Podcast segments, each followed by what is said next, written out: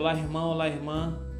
Hoje, 9 de novembro, terça-feira, te convido para lermos e refletirmos o Evangelho de João, capítulo 2, versículos de 13 a 22. Proclamação do Evangelho de Jesus Cristo segundo João. Estava próximo a Páscoa dos judeus e Jesus subiu a Jerusalém. No templo, encontrou os vendedores de bois, ovelhas e pombas e os cambistas que estavam aí sentados. Fez então chicote de cordas e expulsou todos do templo, junto com as ovelhas e os bois.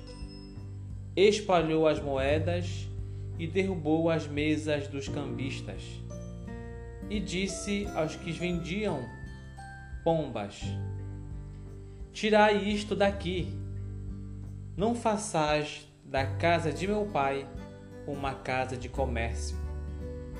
Seus discípulos lembraram-se mais tarde que a Escritura diz: O zelo por tua casa me consumirá. Então os judeus perguntaram a Jesus: Que sinal nos mostras para agir assim? Ele respondeu: Destruir este templo e em três dias o levantarei. Os judeus disseram: Quarenta e seis anos foram precisos para a construção deste santuário. E tu o levantarás em três dias? Mas Jesus estava falando do templo do seu corpo. Quando Jesus ressuscitou, os discípulos lembraram-se do que ele tinha dito e acreditaram na Escritura e na palavra dele, palavra da salvação.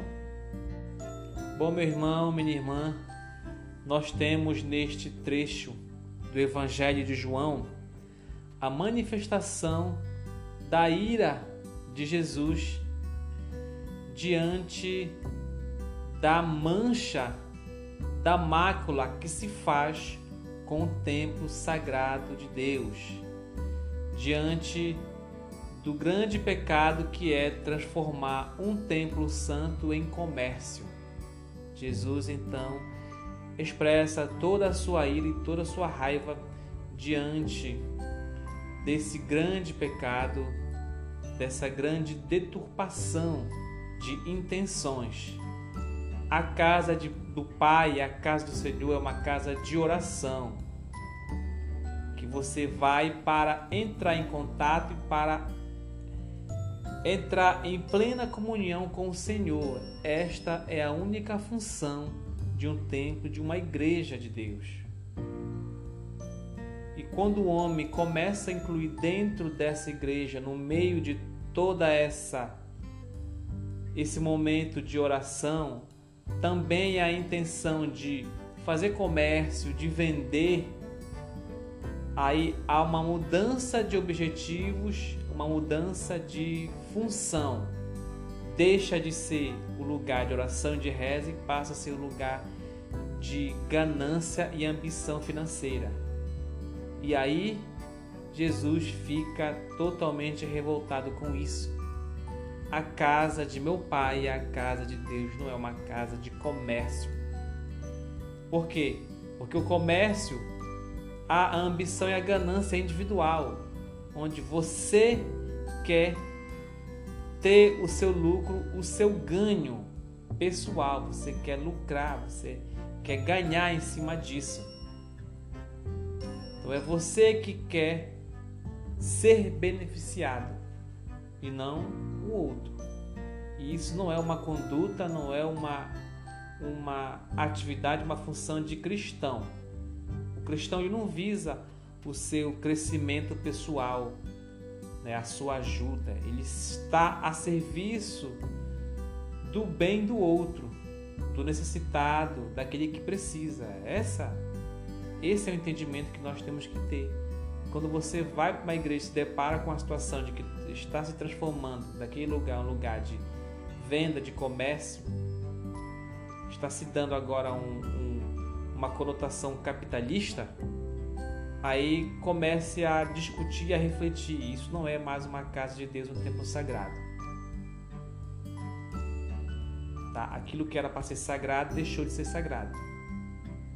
Estão fazendo outra coisa que não é o objetivo principal, a oração e a comunhão com a palavra de Deus e com a, e com a Eucaristia. Então Jesus demonstra a sua raiva em cima disso e também nos dá também um alerta. Isso nos serve de aviso, porque quando Jesus fala para os judeus que ele se destruir sim o templo e em três dias ele iria reconstruir, né? E os judeus falam que foi, foi preciso 46 anos para erguer.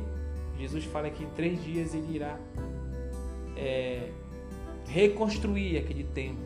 E os judeus ficam irados com isso, mas eles não entendem porque Deus, Jesus está falando do templo do corpo dele mesmo, que ele vai ser destruído, a sua carne será destruída, ele irá morrer, mas ele, ele irá se reconstruir, ressuscitar depois de três dias, porque também ele diz, nos dá essa informação de que o corpo dele é um templo sagrado para Deus. Também nós temos que ter essa visão que o nosso corpo é um templo sagrado voltado para Deus. Então tem que ser usado para celebrar Deus, Jesus Cristo, não usar o nosso corpo para a ganância e a ambição, para vender, para a venda. Não é isso. Então nós temos que fazer do nosso corpo uma mensagem também de Deus e de Jesus Cristo. Expressar no nosso corpo também as boas novas, o Evangelho de Jesus Cristo.